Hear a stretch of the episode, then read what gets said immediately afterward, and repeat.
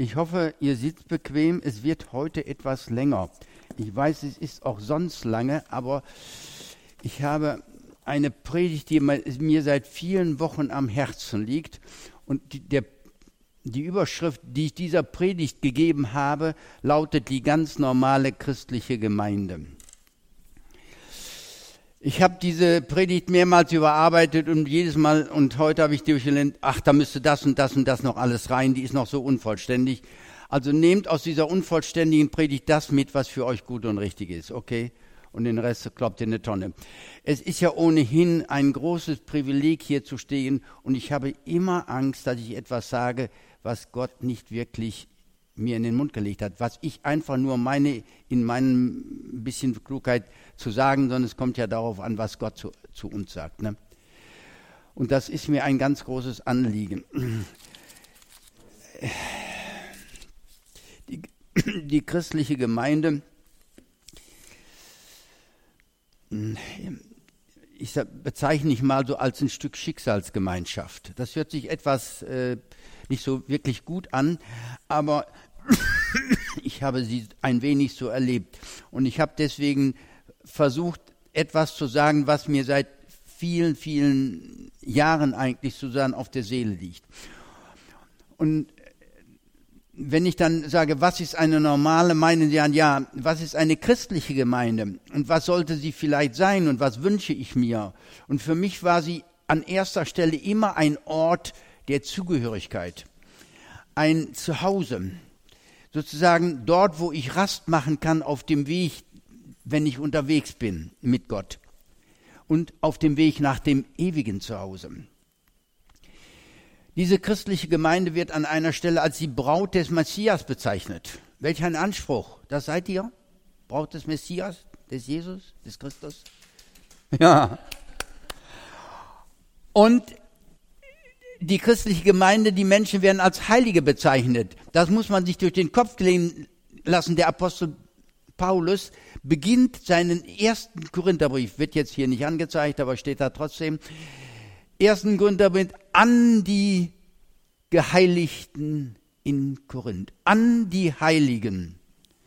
Und dann sagst du dir, nachher stehender Sätze, bei euch gibt es Dinge, die selbst bei den Nichtchristen die Schamröte ins Gesicht, da passieren Dinge, die kann ich nicht dulden, da, da muss ich ernst sein und trotzdem bezeichnen sie am Anfang an die Geheiligten in Korinth, an die Heiligen. Halleluja. Da kannst du nur sagen, ich krieg's nicht auf die Reihe, macht aber gar nichts. Dann ist die christliche Gemeinde die Kinderstube derer, die im christlichen Glauben aufwachsen, sozusagen die Familie Gottes. Da dürfen, also ich habe ja Kinder und Enkelkinder, und die dürfen dann mal Fehler machen. Und wenn die was kaputt machen, wenn es grober Vorsatz ist, dann muss man schon auch mal deutlich werden. Aber sonst hast du, komm, ist nicht so schlimm. Du lernst immer noch, nächstes Mal machst du es anders. Ne? Und so ist das hier auch mit den Kindern im Glauben, die machen, oh, manchmal höre ich Dinge, du denkst, ah, nein, kann nicht wahr sein, aber da sind Menschen unterwegs mit Jesus und ich kann den Pfad nicht so richtig erkennen, aber was macht's? Dann ist die christliche Gemeinde ein Ort, an dem Gott sich offenbart. Vielleicht war mancher irgendwo im Gottesdienst hat gesagt, heute hat Gott mir was ganz Wichtiges gesagt.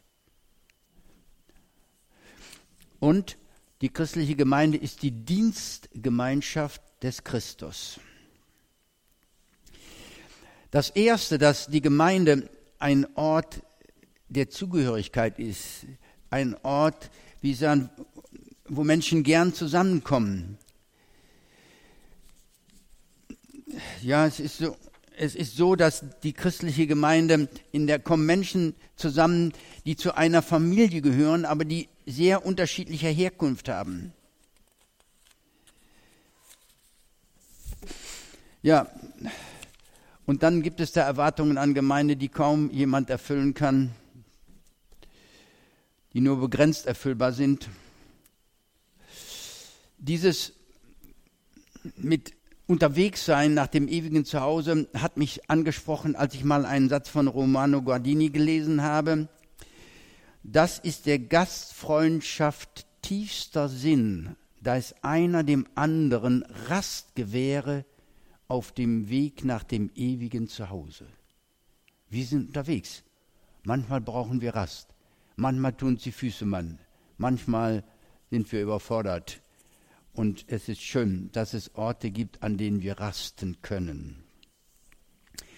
Und dann hinzu kommt ja, so wenn man 20 ist, da denkt man, man kann die Welt erobern. Ich hatte einen Bruder, der lebt immer noch, der war damals ein Jahr jünger, immer noch ein Jahr jünger. Und mit dem bin ich als 20-Jähriger, 22er sehr viel unterwegs im Fahrrad gewesen. Wir haben gedacht, immer nur in die Pedale bis zum Anschlag, den ganzen Tag. 200 Kilometer mit so alten Schrottmühlen, wie wir hatten. Das waren nicht so Top-Rennräder wie heute, sondern bis einer aus den Latschen kippte. Ja, zu Hause sein, wir waren immer unterwegs. Und doch, auch wenn man jung ist, muss man einen Ort haben, an den man zurückkehren kann, so, so ein Refugium. Und dieser Ort ist letztlich kein geografischer, das ist nicht Ebenbjörn und nicht Emstetten, das ist auch nicht Berlin oder sonst wo, sondern das ist ein Ort, an dem Menschen sind, die mit uns auf dem gleichen Weg sind. Und noch eins. Es, dieser Ort ist die Gemeinschaft der Gläubigen. Ich würde das mal so sagen, ich habe es neulich diese, diesen Ausdruck irgendwo gelesen, eine Kolonie von Fremdbürgern. Das sind Menschen, die sich in dieser Welt einerseits zugehörig fühlen, andererseits auch Fremde fühlen, weil sie merken, dass es gibt ganz vieles, das ist eigentlich gar nicht meins. Das ist was anderes, das ist eine andere Welt. Und jetzt frage ich mich, wenn ich meinen Ort der Zugehörigkeit in dieser Gemeinde, dieser Markusgemeinde suchen sollte, würde ich ihn dann finden? Finde ich nicht sehr unterschiedliche Menschen? Da sind die, die zu einem Hause, zu Hause beitragen und andere, da hat man den Eindruck, sie belasten eher die Gemeinschaft. Und nicht alle haben die Gabe, manche keine Zeit und keine Motivation, aus einer Gemeinde einen Ort der Zugehörigkeit zu machen, einen gastlichen Ort für Wanderer, die unterwegs sind. Und ich halte das für die letzte Generation besonders schwierig, dieses Defizit, weil es nicht nur mit einem Mangel an Qualität dieser Gemeinde, einer geistlichen äh, Mangel zu tun hat, sondern es hat auch zu tun mit dem Zerfall von Familien. In wie vielen Familien wird, äh, Gemeinden wird noch gefrühstückt und da gibt es das. Und was denken, ja, da haben wir alles früher zu Hause gemacht. Nicht? Also, aber viele Familien sind das nicht mehr, was sie eigentlich sein sollten. Nicht mal das, was unsere Verfassung vorsieht. Wir haben eine ganz veränderte soziale Struktur und da werden an Gemeinden hohe Erwartungen gestellt. Und wie, wie gesagt, wir leben als Fremdbürger und das ist auch nichts Neues, denn vor Jahrhunderten, sind zwei, drei Jahrhunderte sind es her, dass die Mennoniten ausgewandert sind nach irgendwo ganz weit in den Osten oder nach Südamerika. Die Pilgerväter sind nach, die englischen Pilgerväter sind nach England sozusagen ausgewandert und haben Orte gesucht, wo können wir eigentlich unseren Glauben so leben, ohne mit dem ständigen Stress rechnen zu müssen von außen sozusagen uns von außen ein anderer Lebensstil aufgedrückt wird. Ja, das gab es auch schon immer. Und dann hat, hat man festgestellt, dass diese Neugründungen spätestens nach zwei Generationen nicht mehr das waren, was sie mal waren. Die dritte Generation weiß nichts mehr von dem Druck, den die Gründergeneration hatte, die da ausgewandert ist. Die haben nur noch das sozusagen äh, ich sag mal, das, ich will nicht sagen verprasst, aber die hatten schon gemütlich, die sind schon ordentlich aufgewachsen. Und viele, viele Neugründungen von Gemeinden haben die gleiche Erfahrung gemacht. Da gab es welche, die haben neue Gemeinde gegründet, die wollten was schaffen, die haben ja, wir möchten eine wirklich biblische Gemeinde haben. Wir möchten nicht all das Fremde, was heute so in Theologie und Kirche hineingeschleust worden ist, das wollen wir alles nicht. Menschen erwarteten ein leichteres Leben in der Nachfolge und wurden enttäuscht. Sie wollten etwas Neues schaffen, viele, und haben doch die alten Menschen mitgenommen. Wir alle möchten, wenn wir unterwegs sind, lastenlos werden. Möchten manchmal in aller Abgeschiedenheit einfach nur unseren Glauben leben und unseren Gott und Herrn verehren. Du hast äh, äh, vorhin dich gefreut, dass so viele da sind. Äh, ja, das ist, ist, sicher sehr schön und äh, kann ich so ein bisschen nachvollziehen. Ich freue mich auch ein bisschen geschmeichelt, wenn viele meine Predigt hören wollen. Aber das Wichtigste ist, dass Jesus hier ist. Das, das, ist doch der, das Zentrum des Gottesdienstes. Das ist das Zentrum von Gemeinde. War wahrscheinlich selbstverständlich, weil ich erwähne es trotzdem noch einmal. Je älter wir werden, umso geringer ist die Bereitschaft, Spannungen auszuhalten und manchmal nicht nur die Bereitschaft, sondern auch die Fähigkeit. Und trotzdem, je älter wir werden, umso deutlicher hören dir das, was jetzt kommt mein erstes Bibelzitat, Matthäus 11, Vers 29 zu lesen ist, wo Jesus seinen Jüngern sagt, Nehmt auf euch mein Joch und lernt von mir, denn ich bin sanftmütig und von Herzen demütig, so werdet ihr Ruhe finden für eure Seelen. Das geht dann noch weiter, denn meine Joch ist sanft und meine Last ist leicht. Und dann denke ich, hallo, ich wollte gelassen loswerden und jetzt soll ich noch was auf mich laden, noch mal ein Joch auf mich nehmen? Oder hören wir, was der Apostel Paulus sagt in Galater 6, Entschuldigung, Galater 6, Vers 2. Einer trage die Last des anderen, so werdet ihr das Gesetz Christi erfüllen. Doch wer will zu den eigenen Lasten noch andere tragen? Gibt es nicht viele Gemeinden, die sagen, wir finden gar keine Mitarbeiter mehr, sind alle beschäftigt. Die haben alle ihre Programme, die einen haben vielleicht ähm, doppelte Jobs oder haben keine Zeit wegen der Kinder und die anderen haben einen großen Garten und die anderen haben keine Ahnung. Lasten auflegen? Soll ich mir noch Lasten auflegen lassen? Und dann ist da die Gemeinde, von der man vieles oder Großes erwartet. Und nochmal, jetzt versuche ich nochmal eine andere Perspektive von dem, was Gemeinde ist. Wir gehören zur Gemeinde. Menschen, die Buße taten und Vergebung erlebten, die den Ruf Jesu in die Nachfolge hörten und ihm folgten, die den Geist Gottes erhielten und mit der Sehnsucht erfüllt wurden, ein neues Leben zu führen. Heilige, ich habe da vorhin schon eigentlich gesagt, aber da kommen auch Menschen, die durch die Welt geirrt sind und dann haben sie was von Gemeinde gehört und haben gesagt, da, da ist es ganz anders. Ich will auch mal dahin gehen. Ich möchte mal hören, was ist da eigentlich. Ich möchte mal sehen. Sie kommen als Fremde sozusagen in diese Gemeinde. Und da sind ganz, eine ganze Menge heute, die von einer Gemeinde zur anderen wandern und ein biblisches Idealbild suchen, hohe Erwartungen mitbringen und enttäuscht werden und dann doch wieder woanders hingehen.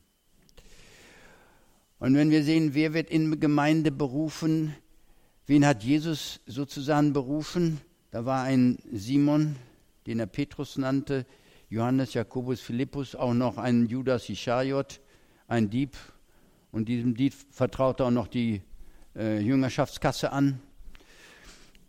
Jesus hat sie alle mitgen hat sie mitgenommen.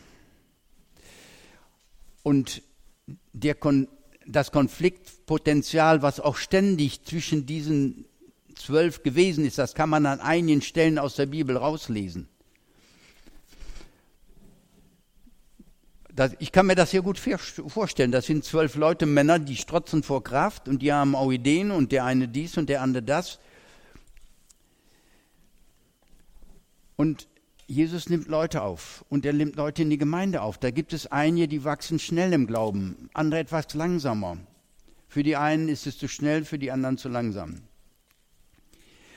Und da sind einige, die meinen, Gott und als sein Vertreter die Gemeinde sei dafür zuständig, dass es ihnen gut gehe. So eine Erwartung kann eigentlich nur enttäuscht werden, weil die Gemeinde nicht Gott ist. Diese Spannung zwischen denen, die tragen und denen, die getragen werden wollen, die beschreibt Paulus mal sehr, sehr subtil in einem Zitat. Äh, 2. Korinther 4, Vers 12 ist da. Der Tod ist wirksam in uns, das Leben in euch. Das muss man sich mal auf der Zunge zergehen, wenn, wenn Paulus das so sagt. Der Tod ist wirksam in uns, damit meint er sich selbst und Timotheus, die Apostel. Wir sind dafür da, dass wir sterben, aber ihr sollt leben. Euch soll es gut gehen. So wie, wie eine Mutter, die tut alles, dass es den Kindern gut geht. Und wenn es ihr selber auch so schlecht geht, ist nicht ganz so wichtig. Die, gehört, die gehören dazu. Und wenn es diese Menschen nicht gibt, die sagen, ja, es ist wichtig, dass die anderen leben. Der Herr kümmert sich schon um, mich, das ist nicht ganz so vorrangig. Dann, dann gibt es diese Spannungen, die, die gibt es tatsächlich.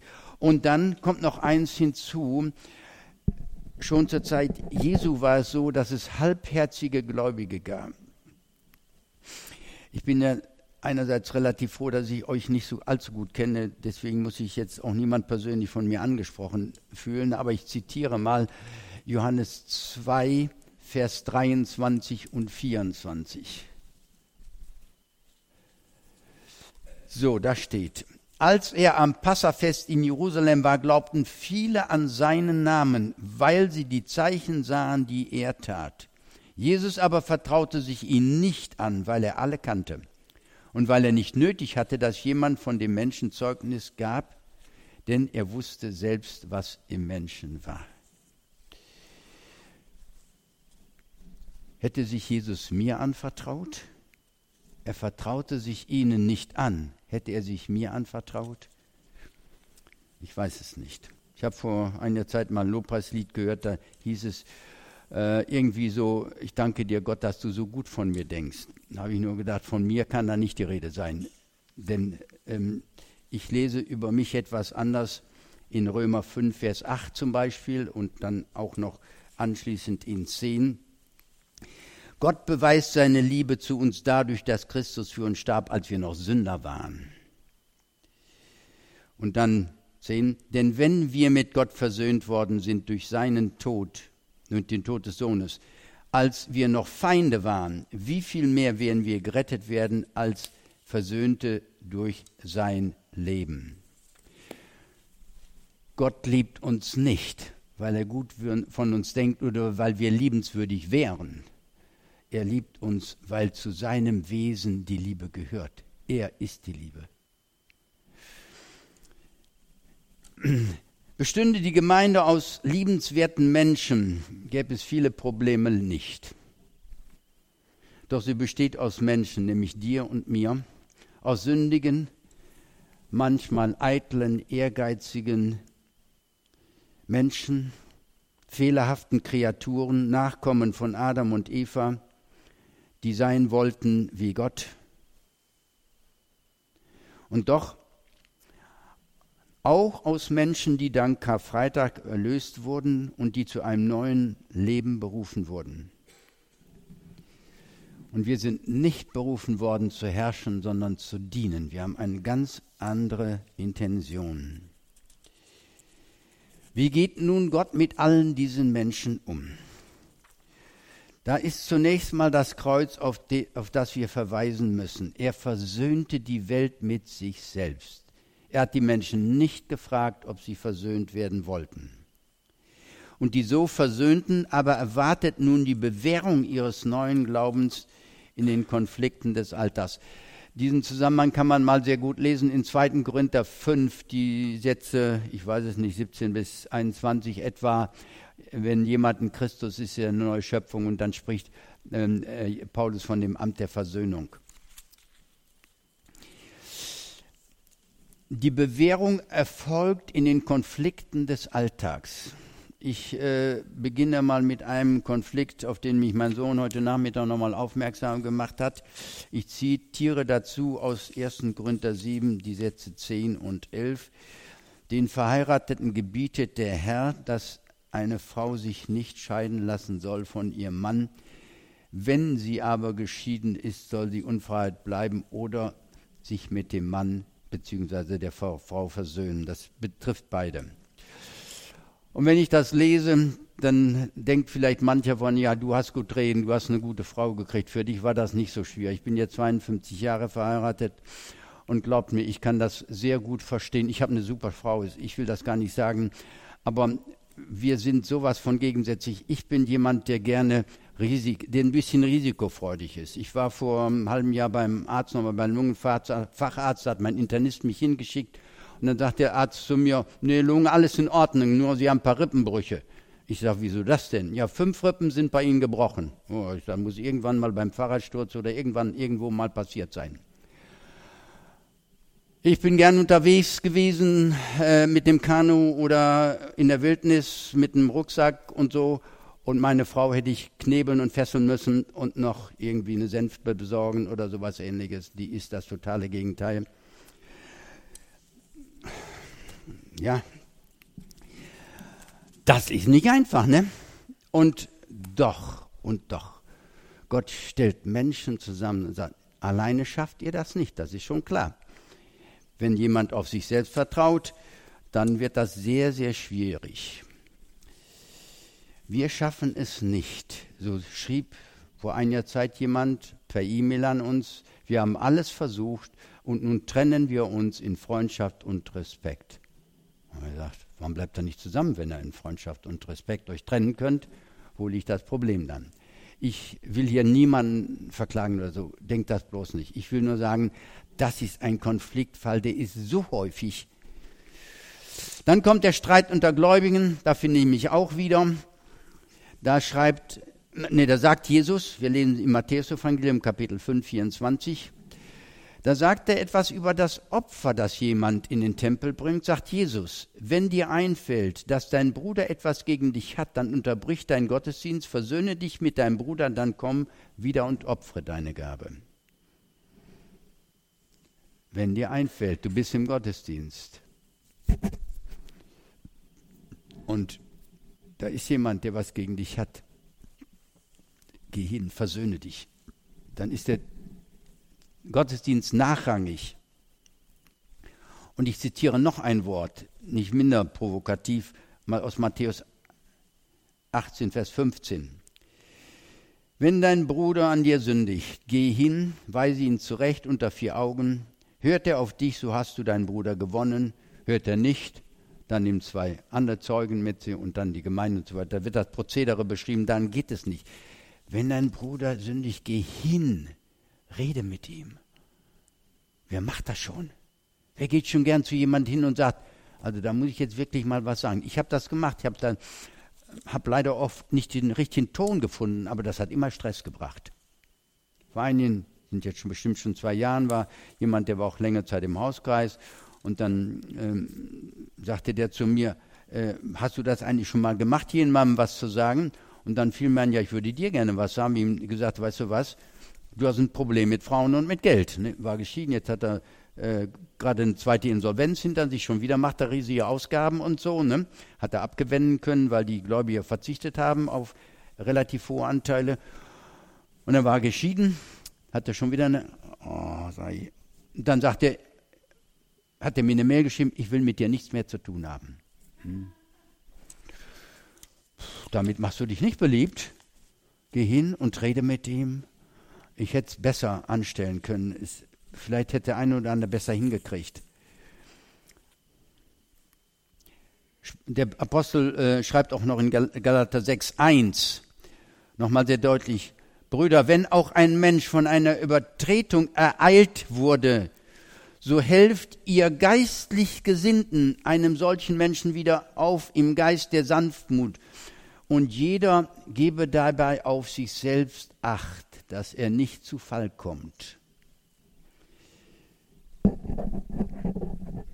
Ähm, ihr habt gemerkt, ich habe hier einiges von mir selbst erzählt. Auf das letzte will ich noch mal etwas näher eingehen.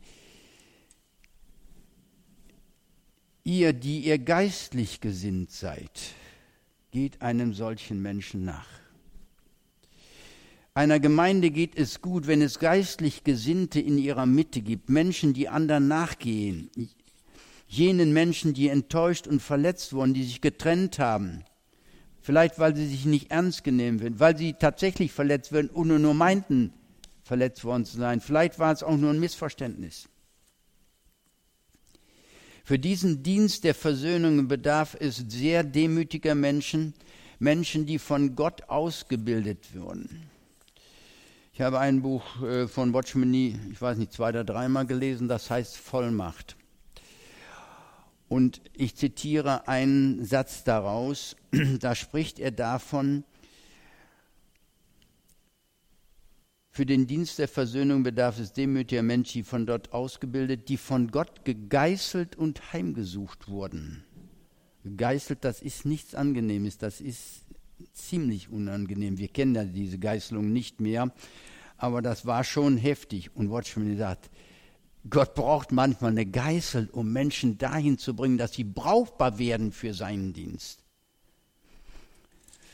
Ich bin froh, dass das nicht von mir stammt.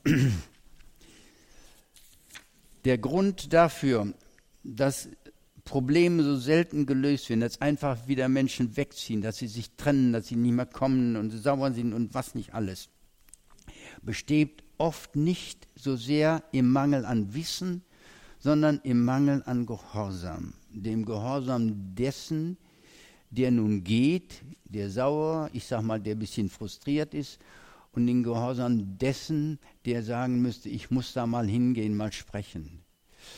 Und ich weiß, dass das eine etwa unglaublich schwierige Geschichte ist. Ein Prozess der Versöhnung, wie Gott ihn meint, gibt es in einer Welt ohne ihn nicht. Da gibt es Waffenstillstände oder Sieger und der Sieger diktiert dem Besiegten seine Bedingungen, damit sogenannte Frieden herrscht. Aber es sind ja nur die Bedingungen, die der andere erfüllen muss.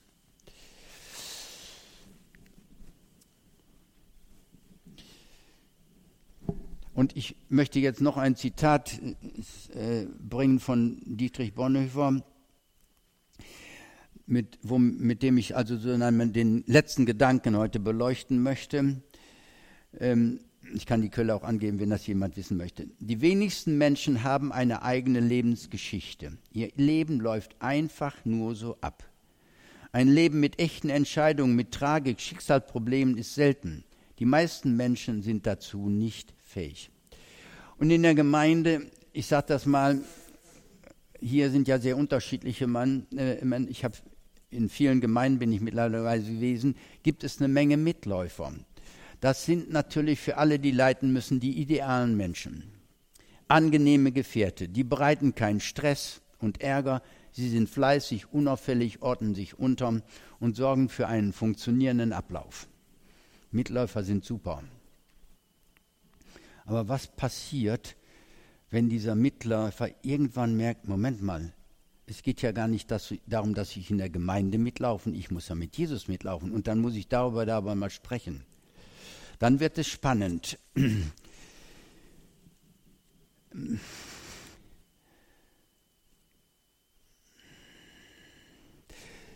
Gerade solchen Menschen nachzugehen, die etwas sperrig sind, ist dazu bedarf es ich, fast schon einer Gnade. Dazu bedarf es sehr viel Gebet und Weisheit.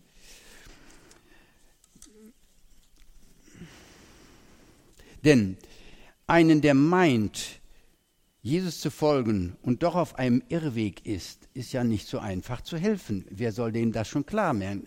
Äh, gute Argumente reichen da ja bei weitem nicht aus.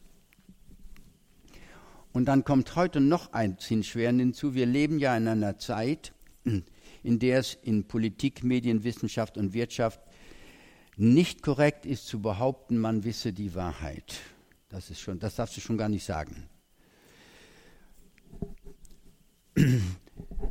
Es ist jetzt, es war im Jahre 2016, das fand ich äh, fast, ich habe es mit gewisser Ironie zur Kenntnis genommen, das Oxford English Dictionary zum Wort des Jahres erklärt habe, Post-Truth, nach der Wahrheit. Es gibt keine Wahrheit mehr. Wir leben im Zeitalter nach der Wahrheit. Wurde 2016 Wort des Jahres. Oxford English Dictionary. Leider haben sich auch mehr und mehr christliche Gemeinden diesem Paradigmenwechsel angeschlossen. An die Stelle von bei äh, Suche nach der Wahrheit sind Narrative getreten, Ziele, Visionen, die Menschen haben, die man verfolgen möchte, so wie im Augenblick die Politik das äh, Klimaziel verfolgt. Doch Gott geht es nicht um Lösungen bei den Problemen, die wir haben, sondern es geht darum, dass wir ihn repräsentieren in diesen Konflikten. Das heißt, dort, wo Spannungen sind, wo Leid sind, wo, wo wirklich schlimm, ihn repräsentieren, dazu sind wir aufgerufen. Wenn es Streit gibt unter Menschen, unter Gläubigen, dann es, gibt es nur einen, der Recht hat. Und das ist der Herr, nicht wir. Schon wenn wir den Streit anfangen, haben wir nicht recht. Und wenn wir gewinnen, haben wir auch nicht recht. Noch eins. Christen blicken auf Jesus statt auf seine Nachfolger. Blickt nicht auf mich, blickt auf Jesus. Und doch sind Menschen, die jung im Glauben, häufig so, dass sie gerne auf Erwachsene, Ältere sehen und sagen, das ist ein Christ, der folgt Jesus nach, was kann ich mir da sozusagen abgucken, wie funktioniert das? Aber irgendwann merken sie, der ist nicht Jesus. Und das ist gut, Menschen darauf hinzuweisen. Du, vielleicht hörst du sehr auf mich. Ich habe viele Jahre Jugendarbeit gemacht. Die Jugendlichen sind mir nachgefolgt, aber irgendwann mussten sie merken, ich bin nicht hier. Sie müssen ihre Wege mit Jesus gehen. Und das sind dann andere. Nachfolger vertrauen Gott und nicht gutwilligen Christen. Sie folgen ihrem vom Heiligen Geist entwickelten Gewissen und damit folgen sie Jesus auf Wegen, die Gott gefallen.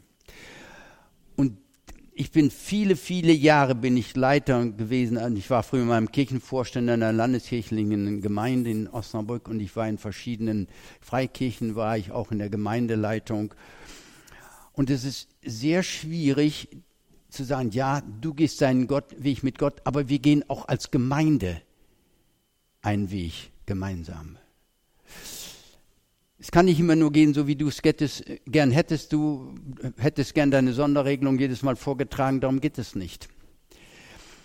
Und diesen Weg gemeinsam gehen erfordert, erfordert sehr, sehr viel, erfordert sehr viel, heute besonders. Der Weg dorthin erfordert demütige Menschen, und wenn du diesen Weg gehst, gehst du manchmal einen einsamen Weg, begleitet von viel Gebet, viel Weisheit, Gnade und Eingeübung.